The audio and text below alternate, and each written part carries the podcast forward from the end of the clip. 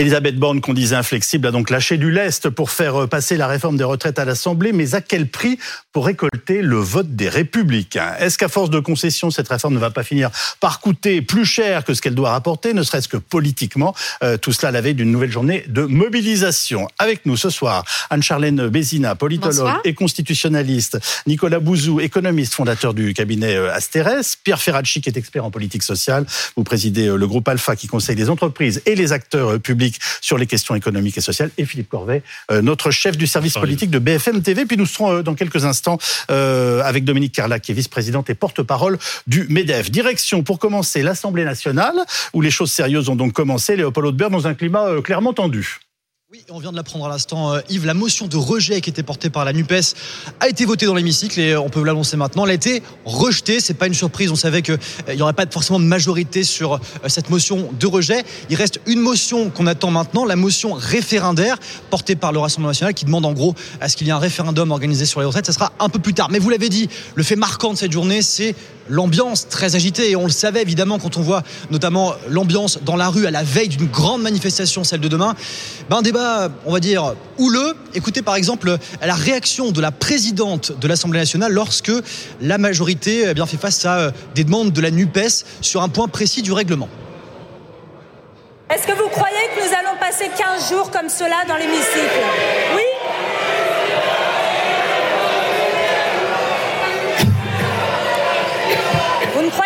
nos compatriotes méritent mieux que ça. Nous sommes là après plusieurs années de débat, des mois de concertation nourris, des engagements présidentiels Mes chers collègues, on n'est pas dans un amphi, on n'est pas dans une manif, on est dans l'hémicycle de l'Assemblée nationale.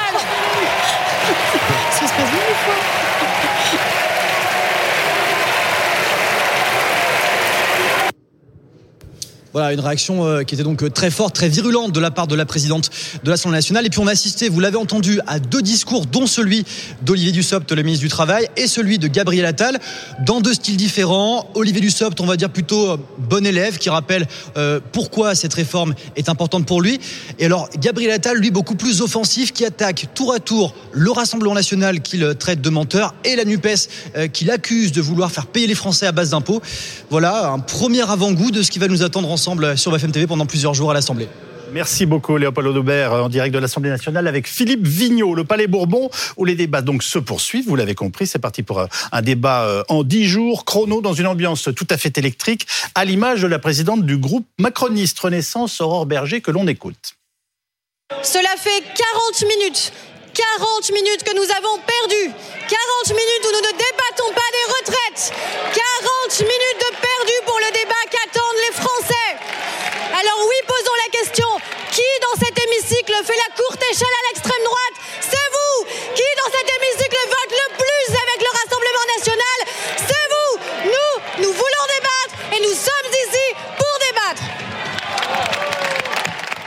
Bon, comment il faut analyser tout ça euh, Pas mal de chahuts à l'ouverture des débats, c'est normal, Philippe Corbet, on est dans un climat de tension politique et sociale important. Enfin, c'est le contrat qui serait étonnant. Bah oui. On est compte, il y, a, des millions de Français dans la rue, on va peut-être, peut-être demain et surtout samedi, peut-être atteindre un record en termes de mobilisation sociale dans la rue depuis des décennies. Euh, il y a entre deux tiers et trois quarts des Français qui, sondage après sondage, disent nous sommes contre cette réforme. Vous avez 42% des électeurs d'Emmanuel Macron au premier tour qui disent qu'ils trouvent que cette réforme est injuste et voudraient que la discussion elle se passe entre gens de bonne compagnie, comme dans un club anglais, les gens qui boivent le thé, monsieur, madame, monsieur, et prenez la parole. Ah ben d'abord à vous, mais évidemment non. C'est normal qu'il y ait une partie, au moins au début de la discussion, au moins au début de la discussion, qu'il y ait un écho de, de, de, de des fractures ou de la contestation qu'il y a dans le pays, dans l'Assemblée nationale. C'est l'inverse qui serait étonnant. Par ailleurs, mais c'est parce que j'aime l'histoire parlementaire. Franchement, on a vu bien pire. Oui, oui. Dans l'histoire parlementaire de la Troisième République, ça se finissait parfois en duel. Clémenceau, il en disait des, des belles et des pas mûres. Jean Jaurès, n'en parlons pas. Et franchement, vous regardez les débats aux communes ou au Congrès américain, bah oui, c'est parfois agité. Là, il y a, en plus, il y a une dimension de... euh, C'est comme quand vous rentrez sur un match de foot. Au début, bah, vous étiez un peu intimidé, intimidé le, joueur adverse. C'est normal, ça va pas se passer comme ça pendant 15 jours. Espérons-le. Euh, C'est intéressant ce qu'elle dit, Aurore Berger, sur deux points. D'abord, elle dit il y a une question de temps. Elle compte les minutes. Pourquoi? Parce que on va compter les minutes jusqu'au 17 février. Ah oui. Le 17 février à minuit, c'est fini. Le texte part au Sénat, voté ou pas voté. Donc en fait, ils vont compter les minutes. Et là, effectivement, ils ont perdu des minutes cet après-midi. Et l'autre chose qu'elle a évoquée, c'est le, euh, je crois que son expression, c'était le tapis rouge ou le, en tout cas, elle faisait référence au Rassemblement national parce que c'est ça que tout le monde a en tête. est-ce que le grand gagnant de cette situation politique, ça n'est pas le Rassemblement national? Est-ce que ce n'est pas le Rassemblement national qui est en train d'engranger par euh, la, la, position ferme du gouvernement, la contestation euh, parfois virulente de la NUPES Est-ce que ça n'est pas le Rassemblement national qui va être le grand bénéficiaire de ce qui se passe dans le pays, de cette crise politique, crise sociale, en tout cas de cette euh, agitation? Et c'est bien ça que tout le monde a en tête. Alors, euh, techniquement, sur ce qui se passe à l'Assemblée, Anne-Charlène Bézina, c'est une vraie course contre la montre. Hein. Complètement. Euh, on, on, parlait d'histoire parlementaire. Euh, c'est vrai qu'il faut quand même rappeler aussi la, la coutume française. On, on peut pas dire qu'on soit des parlementaires très euh, respectueux les uns des autres. On a ah des micros qui sont filtrés pour pouvoir s'entendre. Tellement, en réalité, c'est la foire d'empoigne là-bas. On raconte même que dans le Sénat, on a, on a, établi les moquettes pour filtrer un petit peu les sons tellement on s'entend crier. Bon, voilà, ça fait un peu partie du marché d'Astérix. On, on, est on est là-dedans de, depuis toujours. Après, autre point technique parlementaire, ça aussi, ça s'appelle du flybustering, c'est américain au départ. L'idée, c'est en fait de s'opposer à tout prix et de jouer du contre-la-montre. Plus vous faites perdre de temps à la majorité pour s'exprimer, plus finalement le texte perd de temps. Flybustering pour tout simplement un peu un agissement. 20 000 amendements, hein, on le rappelle. Les amendements et surtout les motions qu'on vient ah de voter là, c'est-à-dire qu'en fait on perd du temps préalablement ah, à la je discussion. précise à nos téléspectateurs qu'il y en a une qui vient d'être rejetée, qui était celle de la DUPES. Exactement, motion de, rejet préalable. Alors celle-là c'est la grosse Bertha, c'est-à-dire que vous, vous, dites, vous, demandez à ce que le texte ne soit même pas examiné, et vous avez la motion référendaire ici uh-huh. qui consiste à dire on ne veut pas discuter dans ce cénacle-là parce qu'on veut le faire discuter auprès du peuple, d'accord? Donc toutes ces motions-là, c'est avant même la discussion euh, uh-huh. pour tout simplement empêcher au texte d'être discuté dans, dans ce cénacle. Il y a aussi une prise de parole très importante dans ces premières heures, puisque chacun des groupes vient exposer ce pourquoi il est pour, ce pourquoi il est contre, et, contre, et, on, on, le voit bien ici, le premier jour va cristalliser mmh. toutes les tensions, toutes les oppositions. Donc on est vraiment ici dans la démonstration d'un projet qui est clivant, euh, franchement, on le savait depuis longtemps. Mais euh, voilà, c'est aussi tout le temps parlementaire de ce premier jour de, de découper un petit peu le, le, texte pour lui faire perdre du temps. Et c'est donc le ministre du Travail, Olivier Dussopt, qui a ouvert les débats en rappelant que cette réforme était selon lui totalement indispensable. Ce que nous faisons de nouveau, ce que nous faisons de neuf, c'est d'améliorer le système et de financer des droits nouveaux dans une ampleur sans précédent. Nous le faisons par le travail, par la production et par la croissance. Nous le faisons parce que nous croyons au travail comme outil d'émancipation et comme facteur de solidarité. Ce travail, cet effort demandé à tous, nous y croyons et nous y croyons plus encore à un moment de notre histoire où le taux de chômage ne cesse de baisser, où le taux d'emploi bat des records. Ce travail, il crée de la richesse, il crée de la valeur, il donne des recettes qui sont essentielles tant pour le retour à l'équilibre que pour financer des mesures nouvelles. Car en effet, euh, sur les 18 milliards d'euros que génère la réforme, un tiers, 6 milliards, seront consacrés à des mesures de justice et de solidarité. Cela n'avait jamais été le cas auparavant dans de telles proportions. Et donc, euh, mesdames et messieurs les députés, je vous le dis, je vous le répète, c'est avec fierté qu'au nom du gouvernement, au nom de la Première ministre, je vous présente aujourd'hui une réforme d'équité et de progrès qui répartit l'effort que nous demandons de manière juste. Voilà, c'est le premier acte de quelque chose d'important qui est en train de se jouer. Nicolas Bouzou pose la question très simplement. Euh, est-ce que pour vous, l'économie, cette réforme s'impose? Ah oui, pour moi, ça s'impose et je trouve qu'en fait, il y a pas mal de confusion dans le débat public. C'est-à-dire qu'on n'a pas bien réussi euh, à expliquer quels sont les enjeux de cette réforme. Alors, il y a un enjeu qui est relativement simple, c'est celui du financement du système de retraite par répartition reviens pas là-dessus. Euh, dans tous les scénarios du Conseil d'orientation des retraites, il y a des déficits qui sont importants, qui sont liés à la démographie. Il n'y a aucune, euh, aucune raison qu'un régime de retraite par répartition soit en déficit. Et donc, pour compenser les effets de, la démographie, on demande aux gens de travailler un peu plus tard. Mmh. Bon, voilà. Donc ça, c'est l'aspect financier. Mais il y a un autre aspect qui me semble très important. Et d'ailleurs, politiquement, je trouve que c'est assez intéressant. De tous les ministres que j'ai entendus, je trouve que c'est Gérald Darmanin, en fait, qui n'est qui n'a pas un portefeuille économique, mais qui en a le, mieux parlé, c'est la question du travail. C'est-à-dire l'idée, c'est de se dire, ben, on a besoin de faire tout un tas de choses en France. On a besoin de financer tout un tas de choses nouvelles. On a besoin d'augmenter, on le fait d'ailleurs avec la loi de programmation militaire, les dépenses dans le domaine de la défense. Il faudra augmenter les enseignants. Il faut plus de magistrats. Il faut financer la transition énergétique. On a un hôpital qui va pas bien. Le, voilà. Euh, on a remis de l'argent là en l'occurrence, mais mais d'ailleurs on en a même remis ces, ces, ces, derniers jours. Mais en tout cas, on a énormément de, de choses à, à financer. Faut bien trouver des ressources quelque part. Et donc, il faut qu'on ait une croissance économique plus forte. La croissance, c'est les ressources collectives. Et donc, la, la, la façon la plus directe d'augmenter la croissance, c'est d'être plus nombreux à travailler. Donc, vous voyez, il y a deux choses. Il y a la question du financement et la question du travail. Alors, je, ne dis pas qu'en l'exposant comme ça, tout le monde va être d'accord, mais, mais il me semble que ça clarifie les enjeux et que le débat est encore confus. Soit la réforme, soit la faillite, résume le ministre des Comptes publics, Gabriel Attal. Si nous ne faisons rien, notre système de retraite accumulera 150 milliards de déficit dans les 12 prochaines années. Si nous ne faisons rien dans ces conditions et pour éviter une rupture de trésorerie, il y aura dans les années à venir des baisses de pensions comme on l'a vu il y a des années dans des pays européens. N'ayons pas peur de le dire.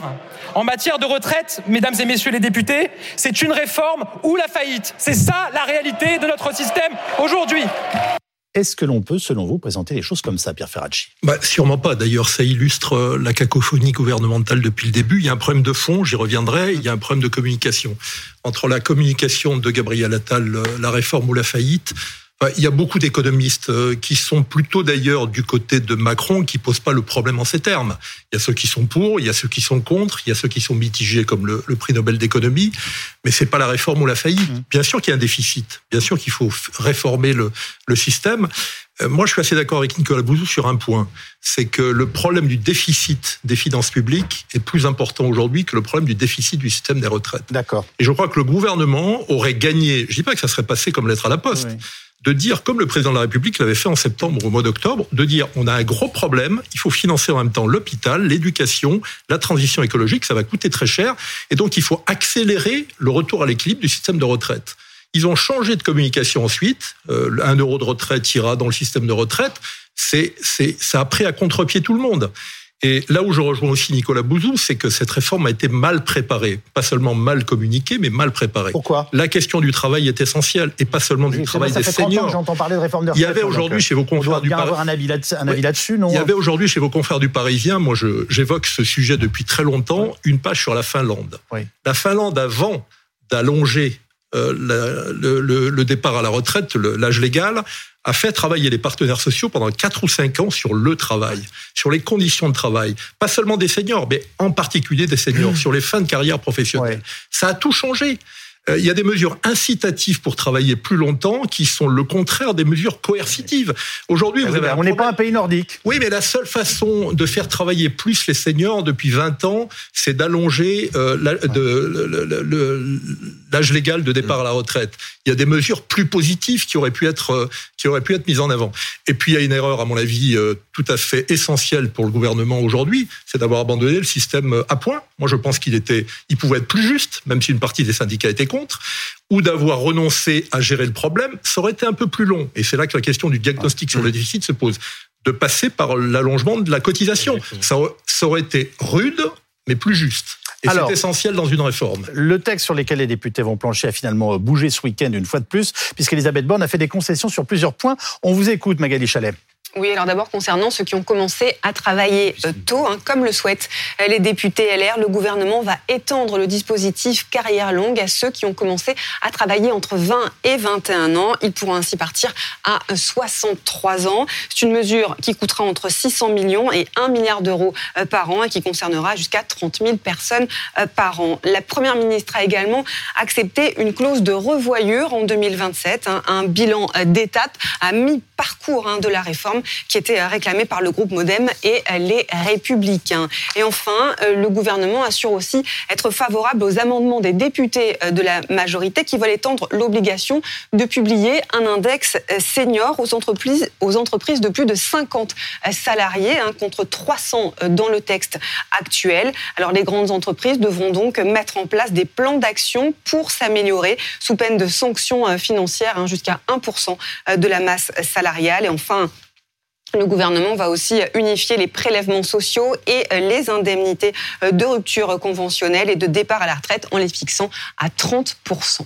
Merci Magali Chalet. Pierre Ferracci, euh, Elisabeth Borne n'avait pas d'autre euh, choix que de lâcher un peu de l'Est bah, le problème, moi j'élargis un peu puisqu'on parle aussi un peu de politique. Entre parenthèses, je, je dirais que les manifestations syndicales donnent l'impression d'être à la fois plus sereines et plus festives, pour reprendre le terme de, Laurent Berger, que ce qui se passe à l'Assemblée. Bon, elles sont néanmoins assez puissantes, elles le seront demain et sans doute encore plus samedi prochain, puisqu'il y a la bonne idée de faire ça le, le week-end. Euh, on a affaire à un gouvernement depuis le en même temps et fini depuis longtemps, qui est un gouvernement de centre droit. Euh, pendant le premier quinquennat, Matignon, euh, Bercy et l'intérieur étaient aux mains de personnalités de droite. Donc on cherche, après avoir déstabilisé la gauche, à régler le problème à droite. Donc c'est un peu paradoxal. Tous les syndicats sont dans la rue, y compris ceux qui étaient ouverts sur le système à points il y a quelques années, la CFDT, la CFTC, l'UNSA. Et en même temps, on négocie avec LR et je dirais, on a un peu de mal à convaincre la partie gauche de LR. J'écoutais Aurélien Pradier tout à l'heure avant de rentrer. Absolument, sur notre antenne. Donc on négocie avec Eric Ciotti, qui était partisan de, de 65 ans comme, euh, comme d'autres pendant la campagne présidentielle. Et c'est eux qui donnent le sentiment d'adoucir la réforme. C'est un paradoxe quand même inouï. Et pendant ce temps, Laurent Berger n'arrête pas de dire, à juste titre, qu'il n'est pas écouté. Bon, donc je pense que Elisabeth Borne fait des concessions aujourd'hui justifiées pour certaines, hein, à la droite, à la partie droite de l'échiquier. Parce que pendant cinq ans, il va falloir gouverner avec une majorité relative.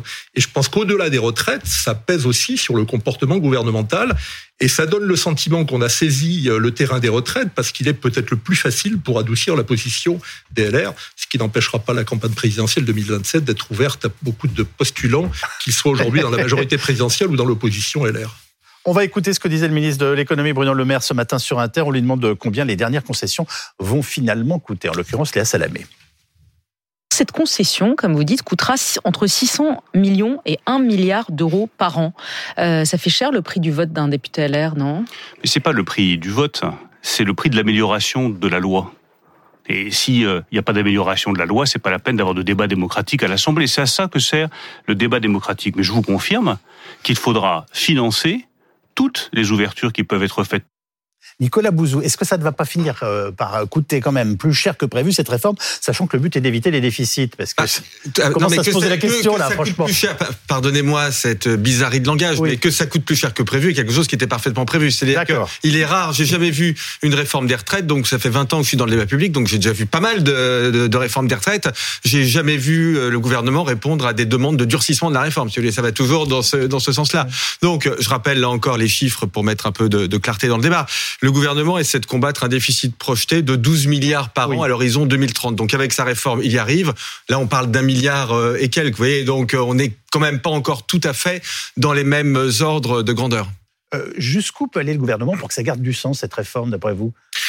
Bah, là, je, moi, je trouve que ce qu'a annoncé la première ministre hier est déjà intéressant, parce que sur les carrières longues, il y a une vraie euh, avancée. Le, le, le problème de la proposition euh, d'Aurélien Pradier est un, un problème financier, c'est-à-dire que lui, au fond, ce qu'il demande, c'est que quiconque qui a travaillé euh, à partir de 20 ans, en fait, puisse partir au bout de 43 ans. Donc là, pour le coup, c'est quelque chose qui coûterait, ça coûterait pas un milliard, mais ça coûterait beaucoup plus. Donc ça, c'est là, ça dénaturerait, si vous voulez, financièrement complètement la réforme. Même 43 ans, quel que soit l'âge de départ. Hein. Oui, voilà, non, mais c'est ça. Mais un, point, moi, je trouve qui est, intéressant et qui n'a pas été suffisamment souligné, c'est ce que propose la première ministre concernant des sanctions financières à l'encontre des entreprises qui, ah bah. alors ça reste à définir précisément, mais qui ne garderaient pas euh, suffisamment longtemps les, seniors.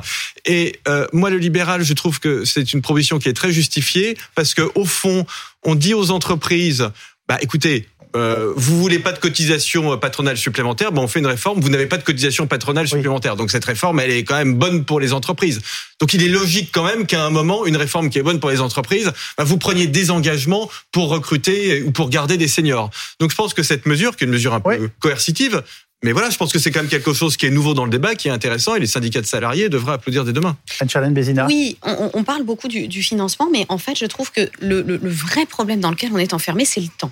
C'est-à-dire que tous ces toutes ces concessions qui sont faites à des groupes qui pourraient constituer la majorité de projets euh, auxquels la première ministre tient, en fait, tiennent dans, dans, le problème de communication que vous aviez initialement pointé et qui consiste à en fait avoir dévoilé cette réforme le 10 janvier et à avoir voulu maintenir un suspense absolu autour des contours de cette réforme. La seule chose qu'on connaissait, c'était l'âge, qu'on savait être dans le débat, mais on a eu des, négociations qui sont en fait arrivées en amont, mais alors que le projet n'était pas même complètement ficelé. Donc moi, je, je, je, je je regrette euh, qu'on en arrive le jour de l'ouverture des débats parlementaires à annoncer dans le, le, le journal la veille euh, des éléments qui auraient pu faire partie du débat. Et encore une fois, sur une réforme des retraites, par rapport à, à, cet argument des finances publiques, par rapport à cet argument du financement, vous êtes contraint euh, par la rigueur budgétaire. Mmh. Mais c'est un argument qui n'imprime pas du tout auprès des Français.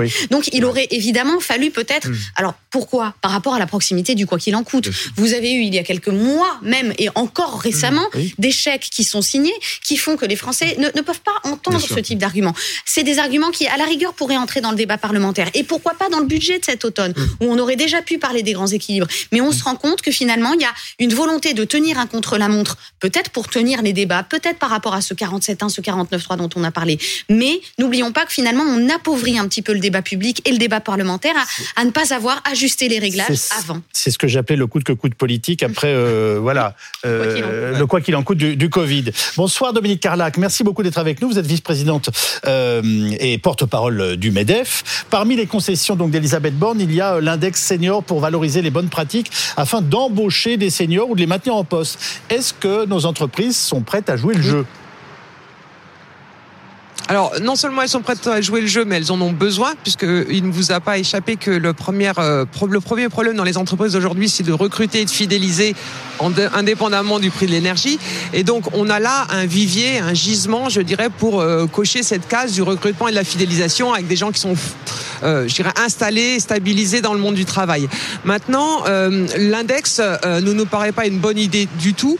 pourquoi? Parce que, en fait, en ce moment, si on raisonne sur un index où il va y avoir des sanctions financière à hauteur, par exemple, de 1% euh, du chiffre d'affaires, est-ce que du jour au lendemain, ça va euh, faire changer la pyramide des âges euh, dans les entreprises? Je ne suis pas sûr. Et surtout, c'est des injonctions un petit peu contradictoires. C'est-à-dire que est-ce qu'une entreprise qui aurait un grand plan de recrutement d'apprentis, par exemple, qui voudrait faire un gros effort sur l'apprentissage et sur les jeunes, est-ce que pour autant, ça va être une mauvaise entreprise et elle va se prendre une mauvaise note par rapport à une entreprise qui à côté aura une pyramide des âges plus âgée?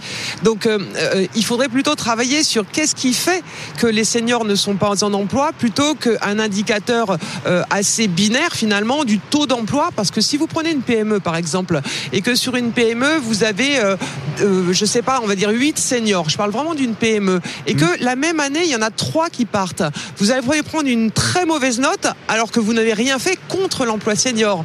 Donc ça paraît un petit peu, je c'est peut-être une mesure porteuse politiquement, mais en pratique, la réalité dans les entreprises, c'est qu'on aura des bonnes ou des mauvaises notes, mais ça ne changera pas euh, les raisons pour lesquelles il n'y a pas d'emploi senior. Donc vous dénoncez les sanctions financières. Oui. Donc vous dénoncez les possibles sanctions financières pour les entreprises des 50 salariés. Oui,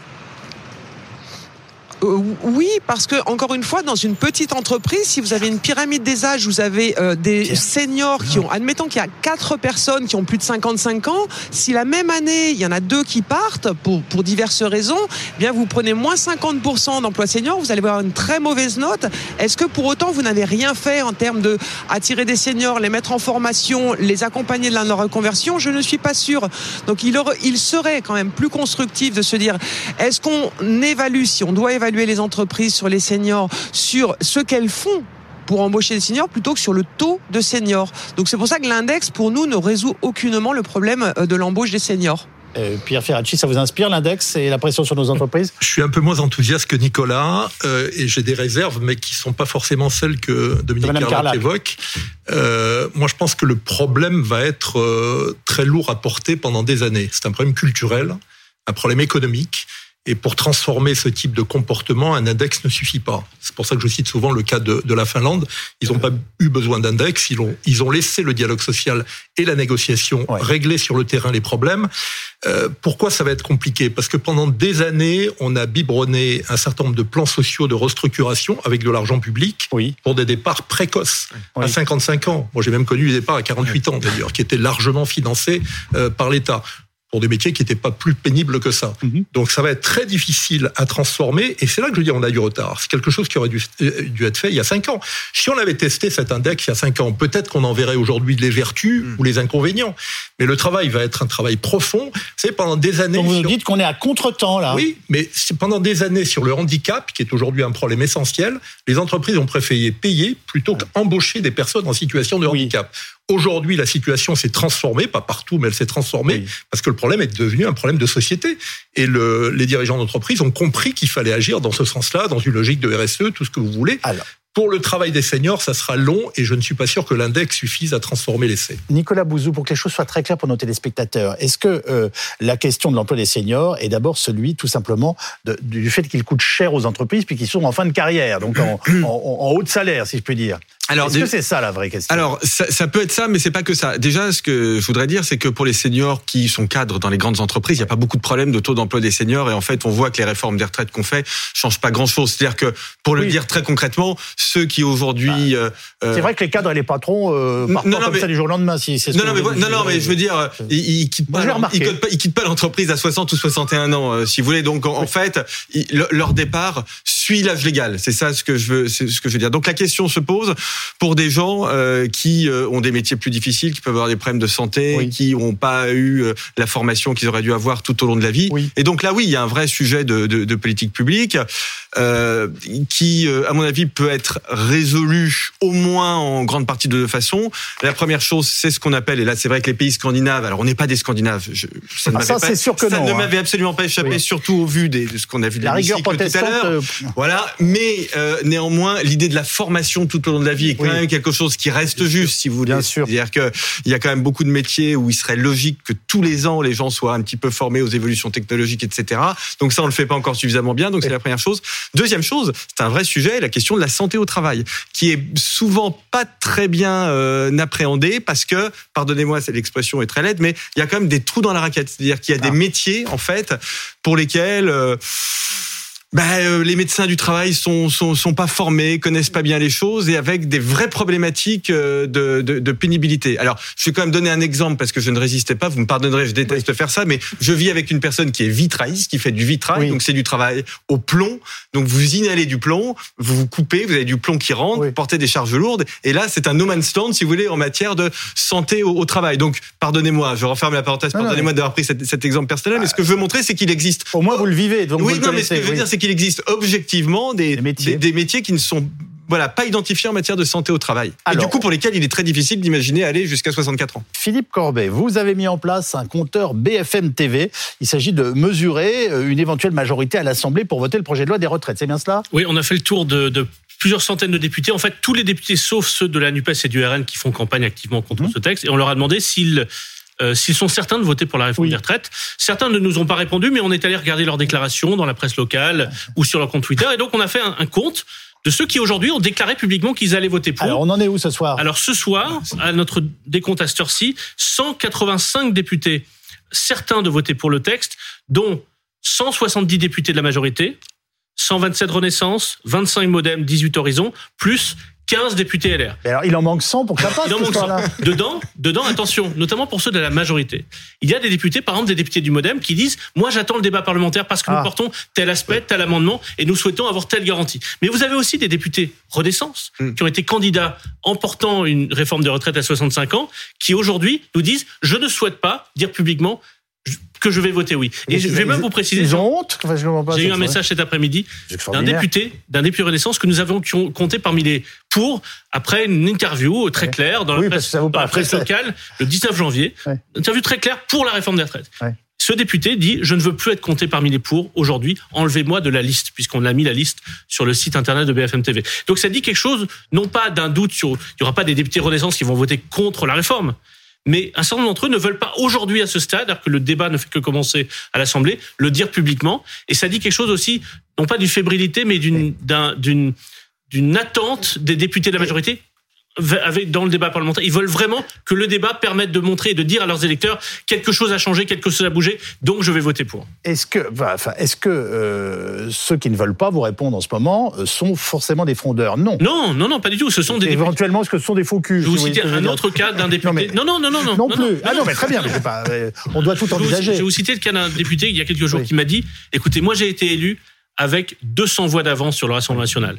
Moi, j'ai besoin d'aller voir devant mes électeurs dans quelques jours, dire, compte tenu du débat parlementaire, compte tenu de telle avancée, tel équilibre, oui, je vais voter pour, en conscience, en responsabilité. À ce stade, il ne veut pas, avant même que le débat ait lieu, donner l'impression à ses électeurs qu'il donne un blanc-seing au gouvernement, alors même qu'il sait que ses électeurs sont contre cette réforme et que euh, la menace, c'est d'être battu la prochaine fois peut-être par le Rassemblement national. Il faut comprendre aussi ces députés qui, euh, et certains m'ont raconté, reçoivent des, des, messages assez euh, menaçants ou, ou, des, ou des interpellations sur les marchés le week-end assez vifs d'électeurs qui leur disent « mais on vous a pas élu pour ça » alors qu'ils ont été élus sur un programme qui promettait une réforme des retraites. Donc il ne faut pas se dire que il manque 100, 104, bah, ils sont une centaine de voix. Ça ne veut pas dire que le texte va pas passer. Ça veut dire qu'à ce stade, beaucoup de choses va se jouer dans le débat parlementaire dans les prochains jours.